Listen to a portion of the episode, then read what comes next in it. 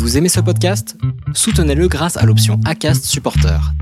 C'est vous qui choisissez combien vous donnez et à quelle fréquence. Cliquez simplement sur le lien dans la description du podcast pour le soutenir dès à présent.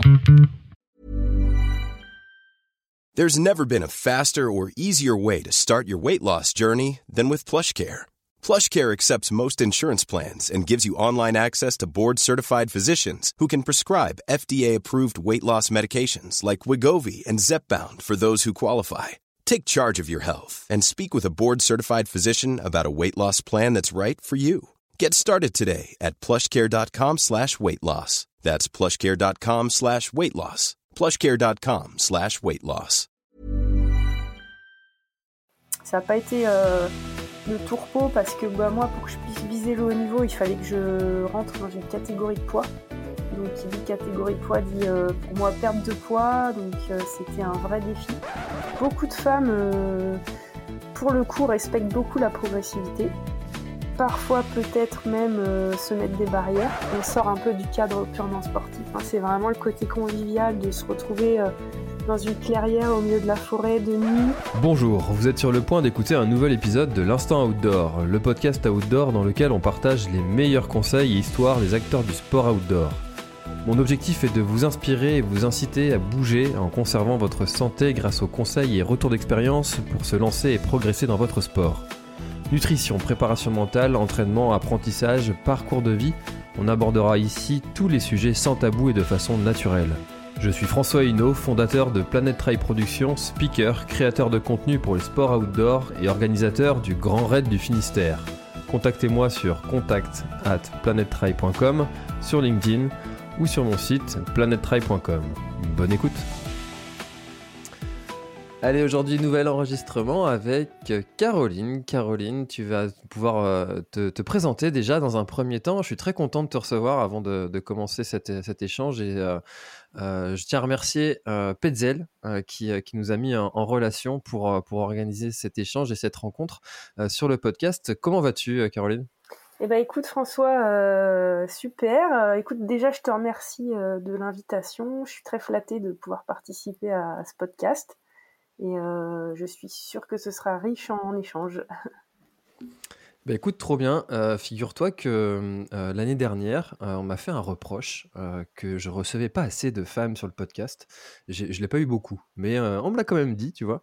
Et en fait, su- sur le podcast, je m'étais toujours dit, euh, je fais pas de distinction, j'essaye pas de respecter une parité absolue pour faire un peu du, féminisme bashing, si on peut, si on peut dire, tu vois, watching, comme on dit le, Euh, le greenwashing. Euh, et, euh, et en fait, depuis ce début d'année là, j'ai l'impression que je reçois beaucoup de femmes. Donc tu vois, je suis en train de, re- de contrebalancer, mais en fait, je croise beaucoup de, femmes en ce moment dans mon entourage qui ont des belles histoires à raconter. Et c'est très bien, c'est très bien parce que tu vois, je, commence déjà à partir dans des sujets que j'avais pas prévus. Mais tu vois, sur mon Grand Raid du Finistère, c'est une course que j'organise.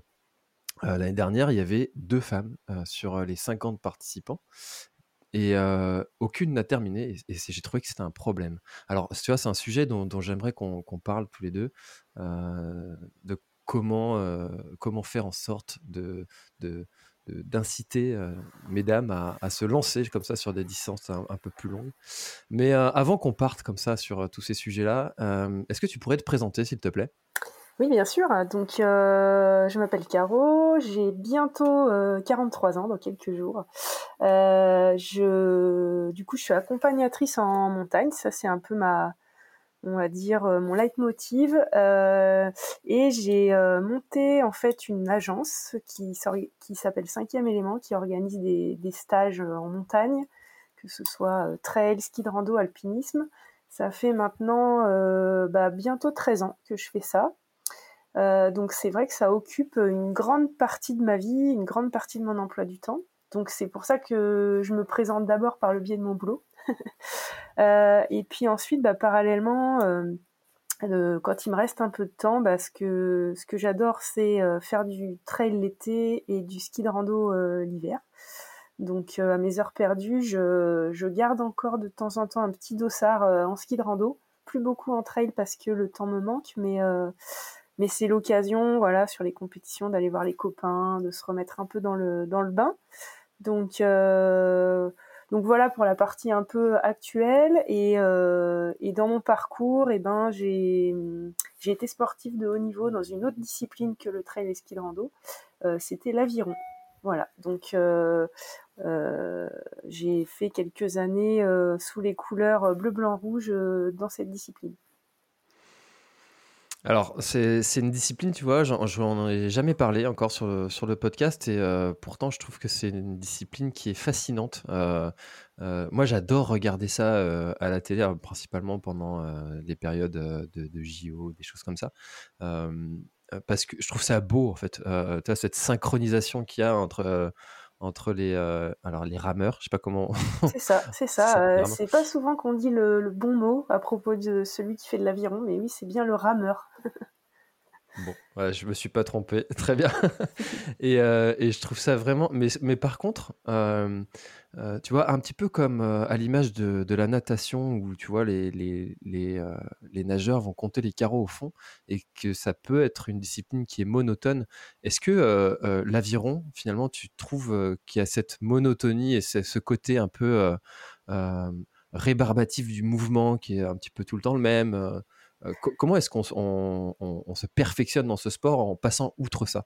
Alors c'est vrai que euh, c'est un sport de répétition. Euh, il faut beaucoup d'abnégation parce que c'est des heures et des heures d'entraînement à répéter le même geste. par contre, à la différence de la natation, bah, c'est vrai qu'on est dehors quand même déjà. et comme la natation, en fait, il y a un, un aspect qu'on oublie parfois quand on regarde ça de l'extérieur, mais c'est la glisse en fait, on, s'entraîne à avoir le geste parfait pour qu'à la fin, le bateau glisse le plus vite possible. Donc ça, c'est vraiment une sensation quand on arrive à, à 2, 4 ou 8 à faire glisser son bateau euh, et le faire glisser de plus en plus vite, c'est vraiment une sensation grisante. Mais pour y arriver, bah, c'est vrai que c'est des heures et des heures de répétition du même geste, euh, de l'affiner, de le perfectionner, de, se filmer, d'analyser, et de répéter encore et toujours. Ouais. Et euh, tu as toujours voulu euh, être euh, international dans ce sport ou c'est quelque chose qui est venu un petit peu sur, sur le tap? Comment est-ce que tu es venu à, ce sport? Alors, bon, moi, l'aviron, c'est une histoire de génération en génération. Je suis quasiment née dans un bateau puisque mes parents, mes oncles et tantes, mes grands-parents faisaient de l'aviron. Et euh, mon père était entraîneur national, donc en fait j'ai un peu baigné dans ce milieu depuis que je suis née. Alors j'ai fait comme beaucoup d'ados, hein, euh, une petite réaction euh, à me dire bah non, moi je passe tous mes week-ends déjà sur les bassins d'aviron avec mes parents, donc je vais pas, je vais pas en plus m'y mettre. Et puis finalement, bah, vers 15-16 ans, j'ai commencé à aller m'asseoir dans un bateau, et puis de fil en aiguille, on se fait des copains. Euh, on se crée une vraie solidarité euh, au sein d'un groupe de jeunes. Et puis bah voilà, après euh, c'est parti. Donc moi le haut niveau, non, à la base c'était plus l'idée de retrouver les copains, d'avoir un, réseau, un cercle d'amis qui m'a jamais quitté d'ailleurs. Hein. On est tous, malgré les années et le fait que certains aient arrêté comme moi par exemple, on reste vraiment en contact. Donc c'est ça le plus important. Et puis après, bah, euh, c'est vrai que au fil des années, je j'ai un peu bah, goûté aux résultats, puis de fil en aiguille, euh, je me suis fixé comme objectif les championnats du monde. Ça n'a pas été euh, de tourpeau parce que bah, moi, pour que je puisse viser le haut niveau, il fallait que je rentre dans une catégorie de poids. Donc, qui dit catégorie de poids dit pour moi perte de poids. Donc, c'était un vrai défi chaque année de passer la, pesée pour aller euh, concourir euh, au niveau international. Donc ça a duré mmh. quelques années et, euh, et puis après, ben, c'était quand même difficile, la santé en a pris un coup, donc j'ai décidé d'arrêter d'arrêter vers 2005-2006 quoi. Tu, en fait, tu, tu, dis que tu t'es un petit peu mis en, en danger bah, par cette perte de poids? Ouais, on peut, on peut dire ça comme ça, parce que c'est vrai que chaque année, euh, pour passer les, les pesées, les compétitions, il fallait que je perde un peu plus de 10 kilos, 10, 13 kilos même. D'accord. Donc euh, c'était quand même des gros sacrifices euh, au niveau de l'alimentation qui ont, bah, au bout d'un moment, joué sur, mes, sur ma santé, hein, tout simplement, avec des problèmes hormonaux, des problèmes de osseux, du coup liés aux problèmes hormonaux. Donc ça devient vraiment problématique dessous d'un certain pourcentage de masse grasse, hein, notamment chez les femmes. Ça, c'est des choses qui sont aussi des problématiques qu'on peut retrouver en trail, hein, par exemple. Et, et bon, bah du coup, c'est vrai qu'au bout d'un moment, ça reste un sport amateur, on gagne pas sa vie avec. Donc l'un dans l'autre, ruiner sa santé pour, pour ça, c'était pas forcément rentable, quoi. J'imagine. mais alors, quelle est la raison? C'est pour rentrer un petit peu comme dans la boxe, dans une catégorie, ou c'est vraiment pas comme pour la course à pied, plus tu es, alors certains diront affûté, d'autres diront maigre, tu plus tu finalement tu vas être tu vas avoir une économie de mouvement qui va être importante plus tu vas glisser du coup de façon non, plus non, non, c'est c'est vraiment des il y a deux catégories de poids en aviron. C'est comme en boxe en judo où bah soit on est dans cette catégorie soit on passe la catégorie au-dessus. Donc c'est la, la même problématique. Donc on va dire qu'il y a le coup près de la balance deux heures avant la course quoi. Ah d'accord ok. Moi je connaissais pas cette cette contrainte en. Mmh c'est d'accord. Et comment est-ce que. Est-ce que tu es maman? Non. Je non? pas cette chance. D'accord. parce que tu vois, en ce moment, je suis, je suis sur le, le, sujet de mon fils va bientôt avoir 6 ans et, et il va faire sa première course bientôt de, de 400 mètres. Tu vois. je l'ai amené sur, sur une piste pour, euh, pour lui montrer ce que c'était que la distance de 400 mètres, parce que lui, quand tu lui demandes, euh, tu vas faire une course, il te dit oui, oui, 24 euh, km. Bon, d'accord. pas vraiment, mais en fait, il se rend pas compte, il a aucune idée des, de ce que c'est qu'un mètre, un kilomètre. et tu vois, je, me suis fait la réflexion, je me suis dit, est-ce que tu deviens pas finalement le, papa qui va pousser son fils à, à, performer? Est-ce que toi, c'est quelque chose que tu as un petit peu mal vécu et comment est-ce que bah, tu reproduirais pas en fait euh, euh, s'il y a des parents qui nous écoutent, tu vois, d'essayer d'éviter de reproduire ça ou. Euh? Alors déjà moi j'ai pas du tout vécu ça. Hein. au niveau de ma famille, personne ne m'a jamais poussé à faire de l'aviron ou à faire du haut niveau ou à faire de la compétition. C'est vraiment un choix, on va dire personnel, même si bah évidemment on est toujours influencé par son histoire familiale. Hein. Euh, voilà, le fait de baigner euh, dans les bassins de compétition euh, tous les week-ends, bah, forcément ça, ça joue, hein. mais c'est pas du tout une, contrainte familiale qui m'a poussé à faire la compétition. Donc après, voilà, si, si, certains parents écoutent, effectivement, je trouve ça, c'est un, c'est un sujet un peu compliqué parce que en tant que parent, on a envie que ses, enfants euh, réussissent, s'épanouissent, et il faut trouver les, bonnes limites en fait entre pousser, euh, contraindre et euh, laisser l'enfant s'épanouir. Mais je pense que déjà à la base, en donnant en fait des exemples, en donnant des clés, après les enfants bah, intègrent ça au fur et à mesure et peuvent faire leur propre choix à, la fin, quoi. Ouais, je crois que en, plus, euh, l'une des clés, c'est justement d'avoir conscience de ne pas avoir envie d'être ce parent qui, euh, qui pousse son enfant mm. dans ses retranchements et qui essaye de lui faire euh, faire des, performances que lui-même n'a pas réussi à, à, atteindre et d'essayer d'avoir une vie par procuration sur ses enfants. Déjà, d'avoir conscience de ça, c'est une partie Déjà, c'est un premier pas, ouais, c'est sûr. Mm. Euh, ok, du coup, euh, euh, quand tu as arrêté l'aviron, as eu un. J'imagine, ça, ça, a dû faire bizarre. Enfin, c'est quelque chose, une, partie de ton histoire qui, s'arrête. ça s'est fait comment cette, transition? Ça a été brutal Ça a été progressif? Alors ça s'est fait un peu progressivement parce que quand j'ai arrêté le, on va dire la partie équipe de France, j'ai quand même continué à ramer dans mon club en championnat de France et en m'éloignant petit à petit euh, progressivement, en sachant que moi, j'avais, quand j'ai arrêté, j'avais aucune euh, frustration, euh, aucun sentiment de quelque chose de non accompli. Je, je, pense que je suis bien allée au bout de ce que j'avais envie de faire, de ce que je pouvais faire. Donc déjà, ça c'est vraiment un point positif. Et puis en fait, parallèlement à ça, j'ai commencé à courir en montagne avec un copain qui s'appelle Laurent euh, qui m'a embarqué dans ces, euh, dans ces aventures de trail qui, du coup, euh, en 2005, c'était pas forcément encore trop à la mode.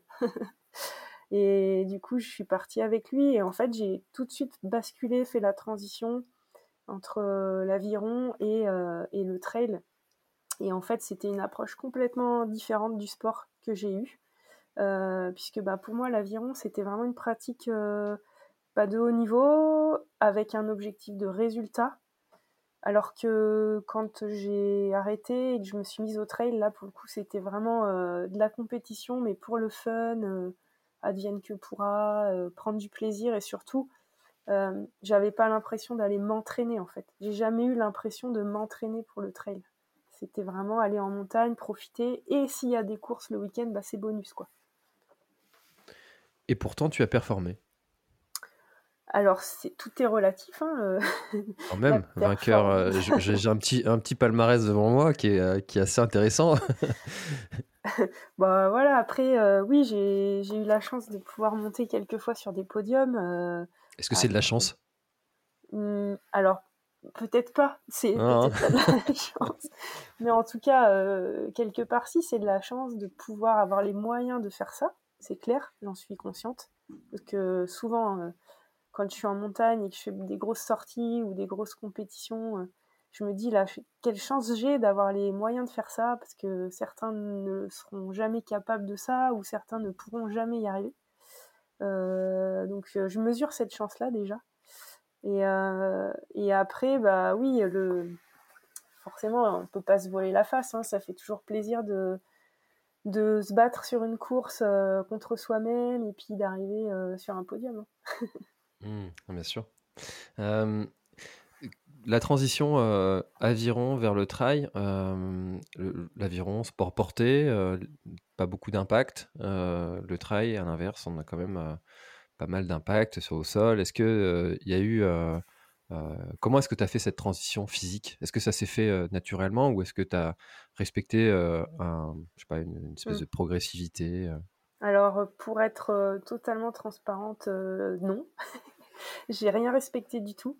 En fait, euh, c'est clair que hum, cet élément-là de, passer d'un sport porté à, un sport à impact et à fort impact, c'est pas négligeable. Et moi, clairement, euh, j'ai un peu commencé fort puisque j'ai d'abord commencé en faisant des compétitions de 60-70 km comme la Saint-Élion, le Tour des Glaciers de la Vanoise, euh, le Grand Raid 73 j'ai commencé par ces courses-là et c'est vrai que euh, ben, petit à petit, j'ai eu des problèmes, des problèmes euh, de cartilage.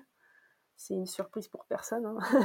du, mmh. coup, euh, du coup, ben, j'ai un genou qui a vraiment qui a ramassé et ça s'est cumulé en fait avec le, le fait que j'ai commencé à monter des stages trail, à travailler dans cette activité et du coup le cumul du travail et des compétitions a fait que j'ai eu euh, des gros soucis à un genou, gros gros soucis qui ont duré une dizaine d'années. Euh, je peux dire peut-être maintenant que je m'en sors, mais euh, c'est même pas sûr encore.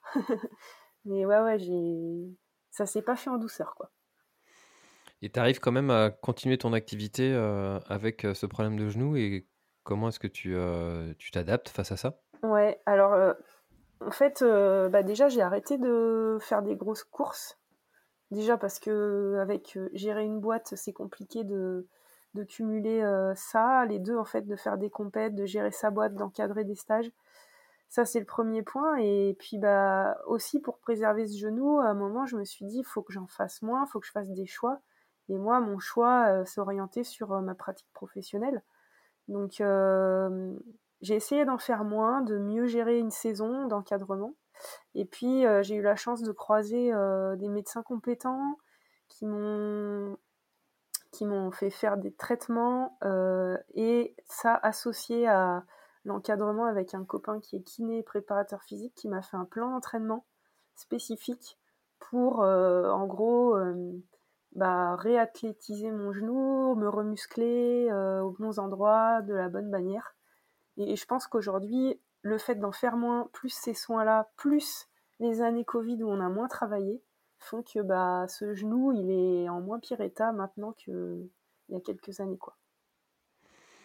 Bon, tant mieux. Donc, si, je retiens bien la leçon à retirer de cette histoire, c'est que si jamais vous êtes sur un sport euh, totalement différent de la course à pied, allez-y progressivement. euh, C'est exactement euh, ce que je, le message que je fais passer dans les stages. Euh, c'est aussi, je me suis pas présentée comme ça, mais je, je, j'encadre euh, une formation. Donc, dans le cadre de la formation des accompagnateurs en montagne, on a euh, une semaine qui est dédiée à l'entraînement, à, la, préparation physique et au trail.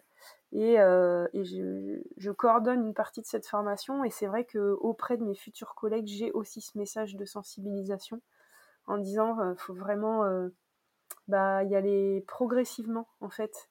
Parce que c'est vrai que quand on fait du trail, on a tendance à vouloir en faire beaucoup euh, rapidement et c'est pas forcément la meilleure solution quoi.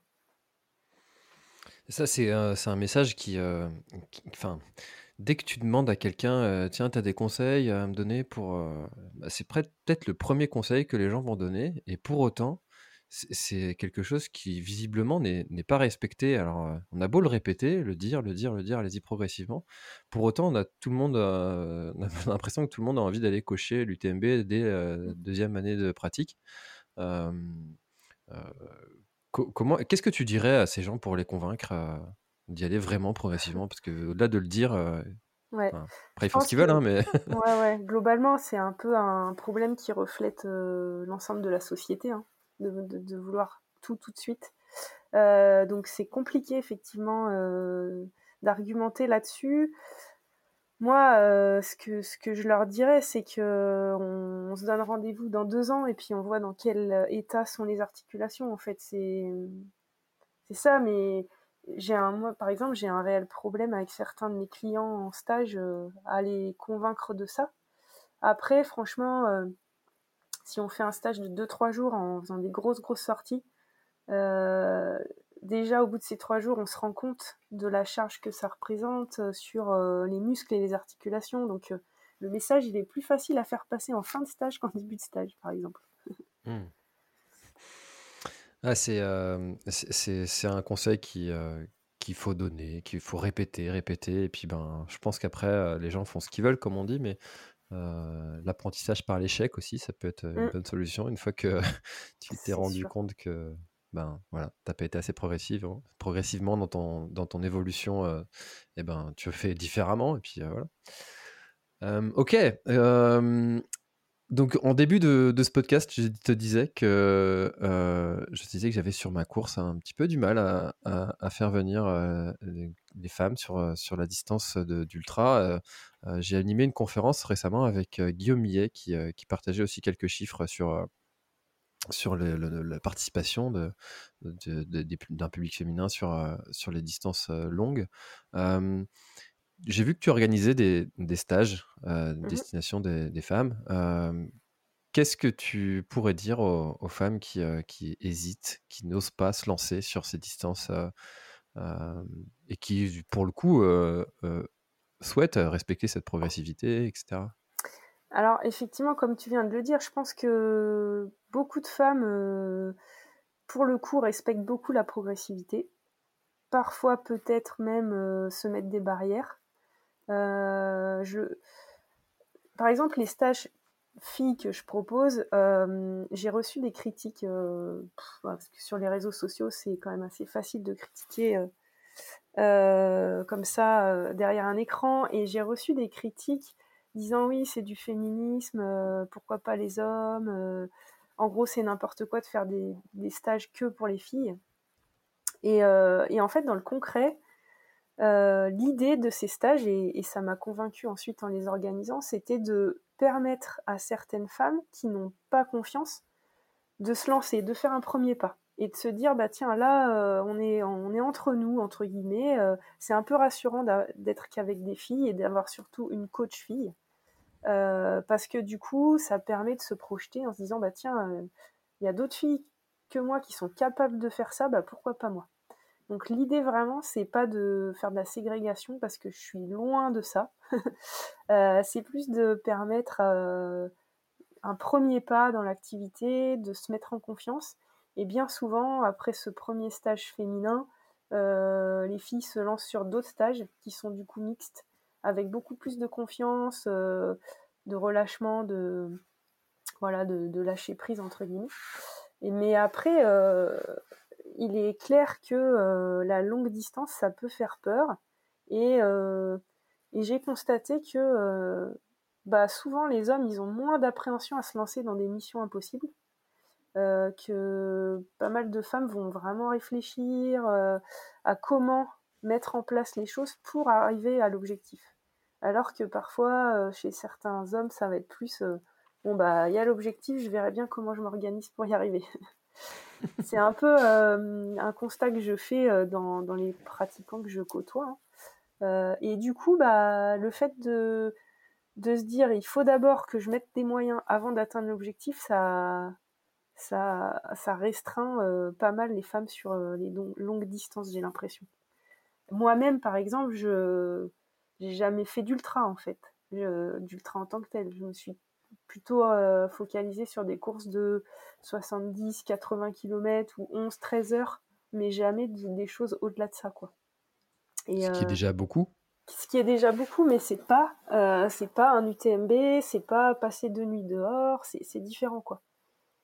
Hmm. Donc, euh, donc moi, je fais partie aussi peut-être un peu de cette catégorie de femmes qui ne vont pas sur l'ultra. Alors, pas forcément par peur, mais peut-être par euh, euh, anticipation des dégâts causés ou par, je sais pas, par, par peut-être pas forcément l'envie d'aller passer deux nuits dehors, quoi.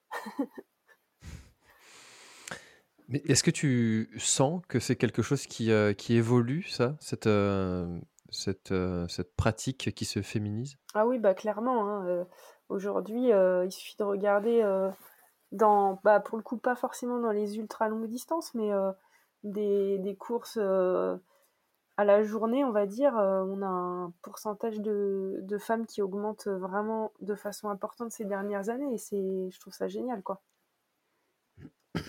c'est, je suis totalement d'accord. Je pense que, euh, enfin, en fait, c'est, les raisons pour lesquelles euh, euh, il y a moins de, femmes sur les distances longues qui, que je trouve ça assez, assez dingue. En fait, c'est souvent parce que bah, socialement, moins de temps pour s'entraîner. Mmh parce que dans la, dans, la, vie de tous les jours, une charge mentale, une charge d'activité à la maison qui est plus importante que, que les hommes de façon générale. Hein, c'est, mmh Je ne veux pas dire que c'est tout partout pareil, mais, euh, mais c'est, un constat.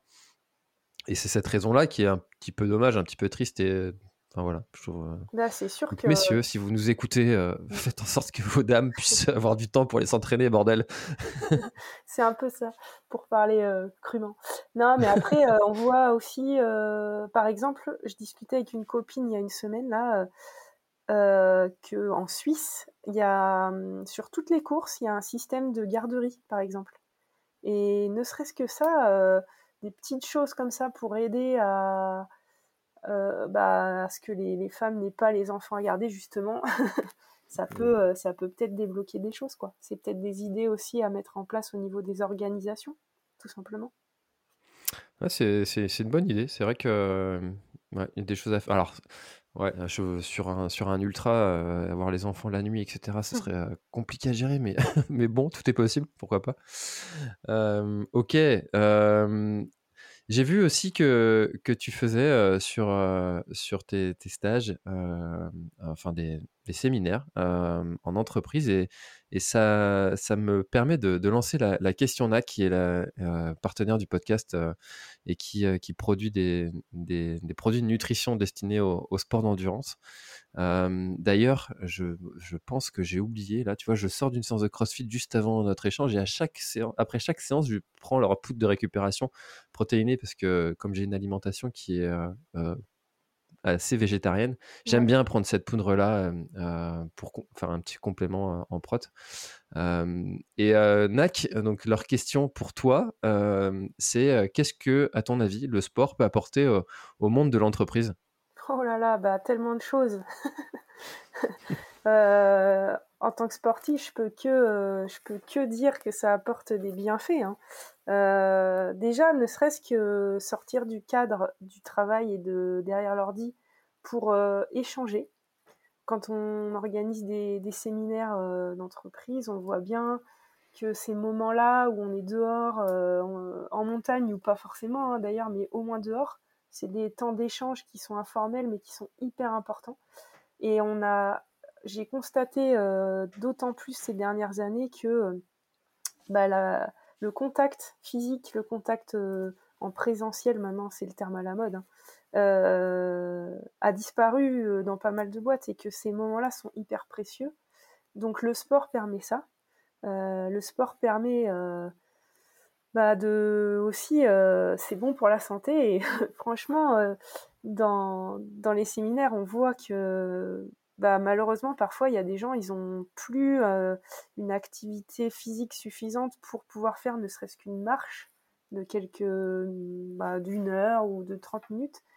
Euh, et, pour moi, ça, c'est vraiment important de remettre ça au centre des, activités professionnelles parce que bah, un collaborateur en bonne santé, c'est aussi un collaborateur qui, qui, est bien dans sa tête, bien dans son corps et qui du coup va bien bosser. quoi. C'est clair, c'est clair. Mais, en fait, euh, euh, souvent, il, suffit d'un collaborateur qui soit moteur et qui puisse emmener les autres avec lui sur un, sur un défi, je sais pas, de participer à une petite course de rien que 10 km, hein, et puis de, se motiver comme ça entre, entre, entre collègues pour aller s'entraîner, etc. et ben ça, ça va créer toute une cohésion et, il mmh. suffit d'un élément souvent. Hein. Ben, c'est ça, et, et, en fait le sport, pour moi, il a un bienfait individuel au niveau de la santé mentale et physique, mais aussi un bienfait au niveau collectif dans le cadre du travail. Clairement, euh, euh, c'est des valeurs aussi de solidarité, c'est des valeurs de convivialité, euh, c'est des valeurs d'objectifs communs. Souvent, moi, je fais intervenir aussi des sportifs de haut niveau sur des thématiques hein, dans les cadres des séminaires. La dernière en date, c'était Marie Dorin-Habert, qui est une biathlète que sans doute tout le monde connaît, Euh, sur bah, justement les valeurs euh, collectives alors qu'elle pratique un sport individuel et on se rend compte que bah, même dans des sports individuels, le fait d'avoir un objectif, ça crée euh, de la cohésion pour toute une équipe, quoi. Et ça, dans, dans le milieu professionnel, c'est, bah, il y a beaucoup de, beaucoup de liens à faire, beaucoup de ponts à créer, quoi. Et c'est quoi les, principaux freins que ces euh, gens qui ne font pas de sport euh, te, remontent, te disent ouais mais moi j'ai pas j'ai pas le temps ou j'ai pas je pars trop loin. Ouais, souvent l'excuse c'est le temps, mais euh, bah voilà parce que comme toujours hein, on se donne des priorités et mm, c'est un choix de priorité donc bah, pour certains le sport ça fait pas partie des, priorités, c'est plus la vie de famille, la vie sociale. Donc souvent c'est le temps qui, qui fait défaut. Mais ça, finalement, c'est un petit peu euh, aussi la même excuse quand on, quand on veut préparer une distance un peu plus longue où il faut aller passer un peu plus de temps sur les sentiers, euh, de dire euh, bah, j'ai pas forcément le temps. Mais en fait, je crois que le temps, ça se trouve, mais. Mais bon, c'est vrai que des fois, c'est pas forcément la bonne période de sa vie pour aller faire telle ou telle épreuve. L'autre jour, j'avais quelqu'un qui me disait Je travaille 12 heures par jour, 6 jours sur 7. Est-ce que tu penses que je peux quand même aller préparer un ultra? Compliqué. Bah c'est ça, c'est ça le, le souci souvent, euh, c'est euh, mais bon au niveau de l'entreprise, on n'en est même pas là. C'est euh, ne serait-ce que le sport santé en fait, se donner une demi-heure par jour pour aller marcher, pour bah, je sais pas moi faire du gainage, aller s'inscrire dans une salle. et ben voilà, on n'en est pas à préparer un ultra. En tout cas dans l'entreprise, ne serait-ce que donner euh, se donner les moyens, et pourquoi pas l'entreprise aussi donner les moyens de faire une demi-heure de sport par jour, c'est déjà énorme quoi. Ah, c'est sûr. Hein. Donc, si vous, euh, vous nous écoutez et puis que vous avez la possibilité d'organiser un petit challenge comme ça, soyez ce, moteur euh, qui, va, qui va motiver les, les collègues à aller euh, s'inscrire sur un trail. Et d'ailleurs, il reste de la place sur le Grand du Finistère pour venir le faire en relais. je fais un peu mon auto-promo. Mais bon, je pense que ce sera complet. Donc, dépêchez-vous. ok, trop bien. Bah, écoute, Caroline, j'avais une autre, une autre question pour toi. Quand tu organises un, stage comme ça, qu'est-ce que les, coureurs finalement attendent de, ce, stage? Qu'est-ce que qu'est-ce qu'ils viennent chercher Est-ce que c'est plutôt d'avoir des petits, hacks, des petites astuces comme ça pour pouvoir progresser? Est-ce qu'ils viennent partager un bon moment? C'est quoi leur, leurs attentes? Bah, en fait, je dirais que ça va dépendre du stage visé, parce qu'on a plusieurs niveaux de stage à proposer avec des thématiques différentes. Donc il y a des coureurs qui viennent effectivement pour avoir des conseils. C'est bien souvent ça, hein, des conseils techniques, par exemple, comment mieux utiliser les bâtons, apprendre à descendre efficacement, apprendre à gérer l'effort montée-descente, gérer son alimentation. Toutes ces thématiques-là, on les aborde en fait dans les stages. Donc souvent, c'est un peu l'objectif premier. Il y a d'autres coureurs qui viennent, par exemple, sur les, les reconnaissances de course. Donc là, l'objectif, c'est vraiment de faire un gros bloc d'entraînement sur le terrain euh, un gros mois avant. Donc, euh, comme par exemple les recos de l'UTMB, de l'échappée belle ou des choses comme ça. Euh, et puis après, il y a aussi des gens qui viennent tout simplement passer un bon week-end où tout est géré, où on n'a pas à se préoccuper de l'organisation. Et pour, et quand même, on va faire du sport et du dénivelé. Donc euh, bien souvent, les gens ils viennent une première fois pour les conseils ou la préparation ou l'entraînement.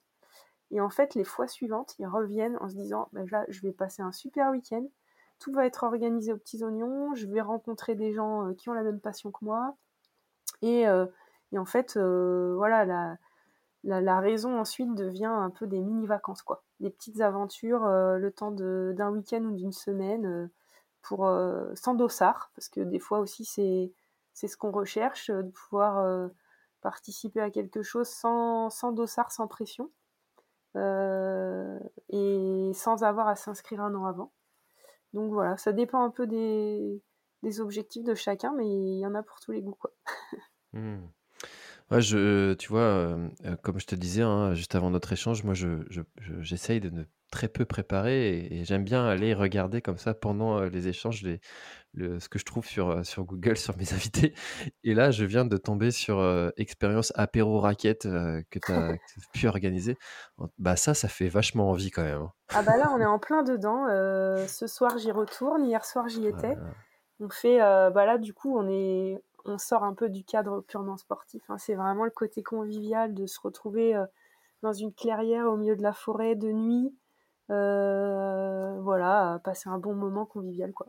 Il reste une place J'arrive. Ah ouais, allez, ce soir. ce soir, c'est fondu, si tu veux. oh là là, c'est dur, c'est dur, là, t'es dur. T'es dur avec moi, Parce que bah, moi, j'habite à Quimper, ça va faire un peu loin, quand même. euh, ok, trop bien. Mais du coup, euh, euh, quels sont, toi, tes, tes objectifs maintenant euh, sportifs? Parce que tu, tu, lèves un peu le pied ou tu, tu, tu t'y remets maintenant que le genou va, va, va, mieux? Enfin, c'est, quoi? Alors moi, mes objectifs sportifs, ils ont un peu, enfin ils ont évolué en, plusieurs années et maintenant c'est vraiment de, d'aller en montagne. Donc bah voilà, peut-être aller dans des endroits vraiment sauvages, sans, sans chrono, mais en ayant la caisse pour faire des grosses sorties, des gros des grosses missions quoi. Donc euh, voilà, aller faire un sommet en Alpi ou une traversée en trail, euh, mais pas pas forcément avec un dossard. Donc euh, ça c'est mes objectifs et c'est le vraiment l'objectif premier c'est de garder vraiment la, la, forme pour pouvoir faire des choses un peu on va dire hors du commun, un peu longues, un peu loin, voilà. J'ai l'impression que ça, c'est un truc qui est vraiment. Euh, alors, il y a les, les, puristes, les, les purs et durs, là, qui, euh, qui euh, s'il y en a qui nous écoutent, ils vont dire «Ah, Moi, je faisais ça bien avant. Mais le Covid, j'ai l'impression que ça a vraiment donné une impulsion à, à cette pratique. Et maintenant, bah, j'essaye aussi hein, de faire un, une expédition par an. Là, cette année, je vais faire la traversée du Jura, comme ça. Enfin, j'appelle ça des expéditions, c'est des petites petites aventurettes, quoi. Hein. On va pas se prendre pour Mike Horn non plus, mais, euh, mais j'ai l'impression que, ça, que le Covid a favorisé ça. Que c'est un peu ton, ton ressenti aussi ou? Ouais, sûrement. Euh, sûrement. Après, moi, c'est aussi un peu euh, à l'image de ce que je propose dans les, les stages cinquième élément, hein, c'est de faire, euh, de vivre autre chose qu'une compète. Et euh, du coup, bah, je suis pleinement là-dedans aussi à titre personnel. Même si euh, je suis super contente d'aller faire des compétitions, la preuve, hein, c'est que dimanche, je mets un dossard sur une course de ski alpi. ça me plaît aussi, c'est plus pour le côté convivial, social, que pour la perf en tant que telle. Mais euh, je pense que les deux ne sont pas incompatibles. Mais c'est vrai qu'on voit bien euh, euh, qu'il y a de plus en plus de gens qui veulent sortir des sentiers battus et vivre un peu des expériences bah, différentes. Et du coup, je dirais tant mieux pour, pour nous, pour les stages qu'on propose, parce que ça rentre pleinement là-dedans. quoi. c'est sûr, parce que s'organiser bah, tu vois, moi j'ai fait le, le en trois jours. Enfin, c'est quand même du boulot en termes de logistique. Euh, en trois jours, faut y aller. On n'a pas traîné, ouais. on n'a pas beaucoup dormi surtout. C'est ça. Euh, mais enfin, en termes de logistique, là, là, je suis très content. la traversée du, du Jura, c'est un copain qui, qui gère ça, Thomas, qui, qui, qui gère cette, toute la logistique. Je suis très content. Enfin, moi, j'ai rien à faire. J'arrive, tu vas là, ok, très bien. Et eh ben, ça, c'est un, un, soulagement. Et puis, on parle rarement de cette cette charge un peu mentale aussi qui fatigue aussi euh, euh, ah avant de prendre un départ. Ouais. Mmh. Clairement, c'est un. Bah, nous, c'est 99% de notre, euh, notre boulot, c'est tout ce qui est en amont, ce qui est en aval, et après, en fait, le déroulement du séjour, c'est la cerise sur le gâteau, parce que là, tout déroule, quoi. Et, et c'est vrai qu'on se rend pas compte toujours de, du travail qui est en amont de préparation, surtout quand on est sur des, bah, des petites aventures où on va partir avec le sac à dos euh, sans forcément une grosse logistique derrière. Bah, tout ça, ça se prépare vraiment en termes de matériel, euh, de rationnement entre guillemets. Euh. Donc ouais ouais, c'est un vrai boulot quoi. Hmm. en tout cas, il y, en a des choses à faire. Est-ce que toi, tu es d'ailleurs dans de la, la team, ceux qui refont tout le temps les mêmes années toutes les courses ou plutôt tu aimes bien aller découvrir des nouveaux endroits Et quel est le plus bel endroit que tu aies pu découvrir? Alors c'est une bonne question, c'est peut-être mon côté verso où je j'aime bien tout. Donc j'ai fait plusieurs fois les mêmes courses. Il y a des courses voilà que, que j'ai tellement adoré que j'y suis retournée, comme par exemple la Transalpine Run qui est une course en équipe euh, et en étape, qui fait euh, du coup la traversée des Alpes de l'Allemagne à l'Italie. Et euh, c'est vraiment une magnifique aventure, très dure. Donc en fait, je me rends compte que des fois, plus c'est dur et plus j'adore ça. en tout cas, j'en garde des souvenirs impérissables. Et, d'un autre côté, bah, j'aime bien aussi la nouveauté. Donc quand je faisais encore du trail, j'essayais quand même de me caser une course par an que je connaissais pas. Euh, et là maintenant, bah, sur, le, sur le volet compétition, euh, c'est plus compliqué d'aller chercher des courses que je connais pas euh, par rapport à mon timing. C'est pour ça que généralement à l'automne, j'en profite pour aller faire un, un, tour que je connais pas, mais sans dossard quoi. Punaise, la Transalpine Run, je, ne connaissais pas. 268 km, 15 330 de dénivelé positif. Tu l'as fait toute seule? Euh, Je l'ai faite, euh, c'est toujours à deux. Donc en ah, fait, euh, je l'ai faite trois fois. Ok. Et ça fait vraiment partie des courses inoubliables, quoi. Et du coup, à deux, mais tu restes à deux, hein, comme sur le principe de la PTL, tu restes ensemble? C'est ça, ouais. Ok. Et comment est-ce que vous avez géré cette, ce duo? Parce que déjà que seul, c'est pas évident de se gérer, mais alors à deux, des fois, ça doit passer les plombs un peu. Il faut être vraiment bah, sur la même longueur d'onde au départ. Donc moi, il y a les deux premières années, je l'ai faite avec mon ex-mari, mais qui, avec qui euh, on était vraiment euh, bah, une équipe, euh, une équipe dans la vie, une équipe sur le terrain. Donc, donc ça, la question ne se posait pas de si ça allait bien se passer ou pas. Hein, C'était vraiment fluide, quoi. Et la deuxième, enfin la troisième fois, je l'ai faite avec une copine qui s'appelle Maude Gobert, que les trailers connaissent sans doute. Un petit peu, ouais. Voilà, Maud qui a été une des premières championnes du monde de trail, euh, qui est euh, du coup une machine euh, sur avec des baskets. Et on, en fait, bah, Maud, elle était plus forte que moi physiquement. Mais je dirais que comme on est amis dans la vie et qu'on s'était bien on savait pourquoi on y allait, dans quel esprit, et, et on c'était clair entre nous qu'elle était plus forte que moi. Et ben en fait, ça s'est vraiment super bien passé. Les coups de moins bien, bah, elle était là pour moi. Elle savait que j'allais tout donner. Donc en fait, c'est vraiment une question de communication en amont, en fait, pour que ça se passe bien. J'ai toujours d'ailleurs fait, par exemple, la Pyramenta d'été ben, avec Mélanie Rousset, qui est euh, une copine et qui est aussi plus forte que moi. et du coup, euh, ben voilà, Mélanie, on a fait euh, X Pyramenta d'été, la pierre d'hiver, on a fait plein de courses ensemble. On a couru encore le week-end dernier, le week-end prochain. Et en fait, bah voilà, c'est une, question de, communication, de relation qu'on a. forcément, dans un duo, il y a toujours soit un qui est un peu plus fort, soit on est du même niveau, mais il y a un jour où ça va moins bien pour l'un, pour l'autre. Donc il faut accepter ça aussi. Ouais, parce que euh, la, Transalpine Run, 7 jours, euh, c'est cette étape. Euh, tu nous as dit tout à l'heure que tu t'étais contenté de faire des petites distances. là, pour le coup, on n'y est pas là. Hein. ouais, mais c'est en étape, donc ça compte pas. ça compte pas? Non, non, je rigole. Non, oui, c'est vrai que c'est des... c'est différent en fait. Moi, euh, c'est plus le côté euh, ultra en une fois où on dort pas, parce que j'ai vraiment du mal avec la nuit. la nuit, pas dormir. Moi, j'ai besoin de dormir la nuit. Oh, donc en fait en, étape, c'est nickel parce qu'on fait des longues distances, c'est très exigeant, mais euh, ça permet quand même de dormir la nuit. quoi. Je trouve que c'est le côté le plus dur de l'ultra, ça, de, la privation de sommeil. Ouais, je connais pas du coup parce que j'ai jamais vécu ça.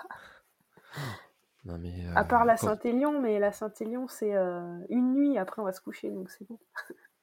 Ouais, oui. oui, puis il y a l'adrénaline du départ, ça, ça aide un petit peu.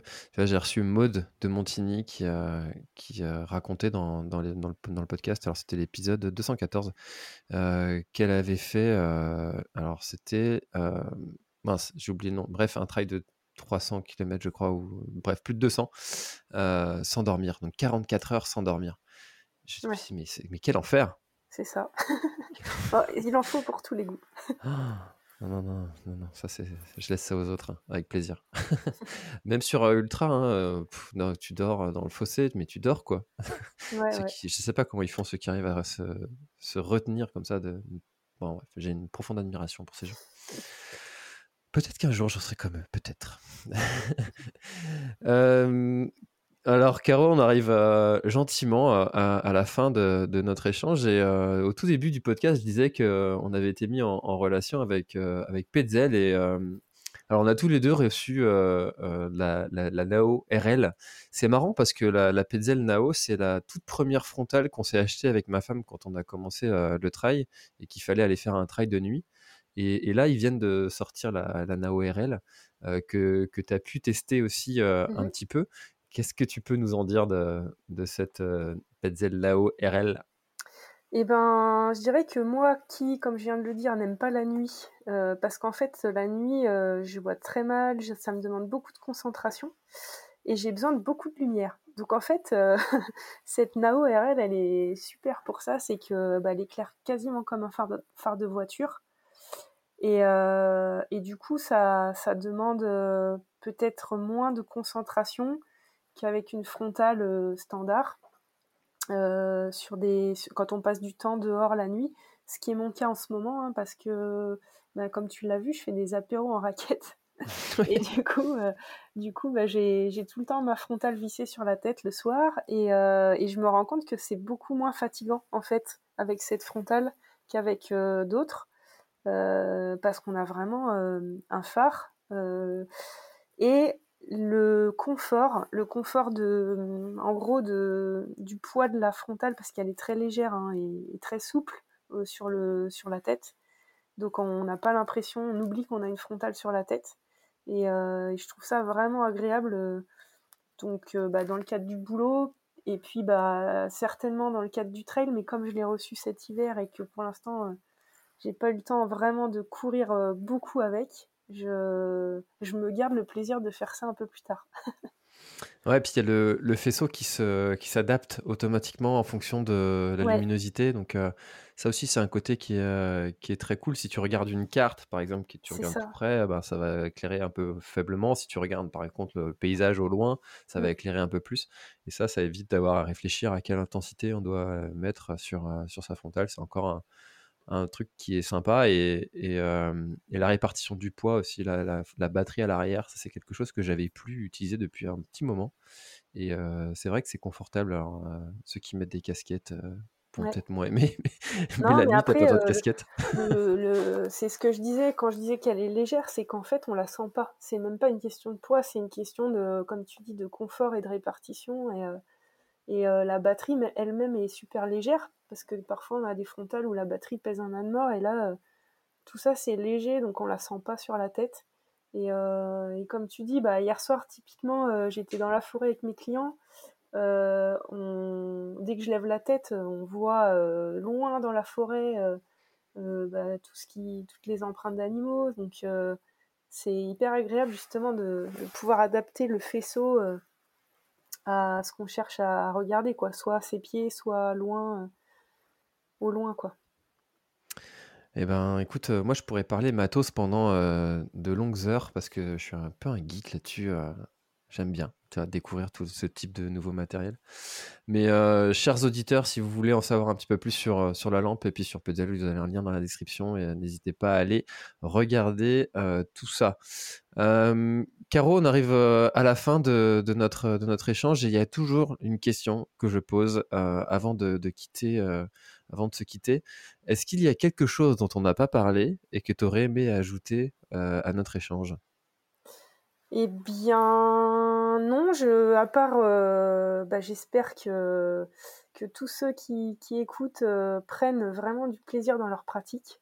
On a assez de contraintes dans la vie comme ça pour se compliquer avec, euh, avec bah, soit du très long, du très dur, voilà. Donc il faut vraiment, je pense, garder à l'esprit le plaisir d'aller courir et, et pas se mettre des grosses contraintes si on n'en a pas les moyens, pas l'envie, pas la forme ça sert à rien. Euh, prenez du plaisir. C'est un beau message de, clôture. Merci beaucoup pour, euh, pour ton temps. Et puis, euh, bah, écoutez, n'hésitez pas à aller aussi regarder ce que fait Cinquième élément. je mettrai le lien aussi dans, dans la description. Et puis, tu me donneras tous les liens qu'il faut partager pour qu'on puisse aller suivre tout ce que tu fais. Merci beaucoup, Caro. Et puis, puis à bientôt. Merci d'avoir écouté cet épisode de l'Instant Outdoor. J'espère qu'il vous a plu. Si c'est le cas, et même si ce n'est pas le cas, abonnez-vous pour ne rater aucun épisode. Parlez-en autour de vous et laissez-moi un commentaire sympathique sur Apple Podcast, c'est ce qui m'aide le plus à remonter dans les classements. N'hésitez pas non plus à le partager à chacun de vos contacts dans le sport. Chaque nouvel auditeur intéressé est une victoire. Si vous avez besoin d'un speaker pour votre événement, d'un contenu pour votre marque, d'infos sur le Grand Raid du Finistère, n'hésitez pas à me contacter à l'adresse contact at planettry.com. A bientôt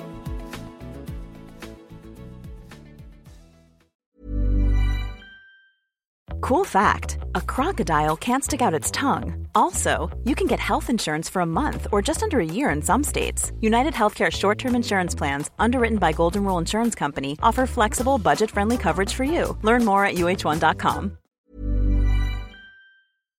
Voilà, l'épisode est terminé, j'espère qu'il t'a plu. Je t'invite à aller checker NAC, comme je t'en ai parlé au tout début de l'épisode, avec le code PlanetTrail, P-L-A-N-E-T-E-T-R-A-I-L. Tu auras moins 15% sur ta commande. Et moi, je te souhaite un très, très, très, très, très bon footing, très bon trajet. Bref, ce que tu es en train de faire, je te le souhaite un très bon. Allez, à bientôt dans un prochain épisode. Bye bye.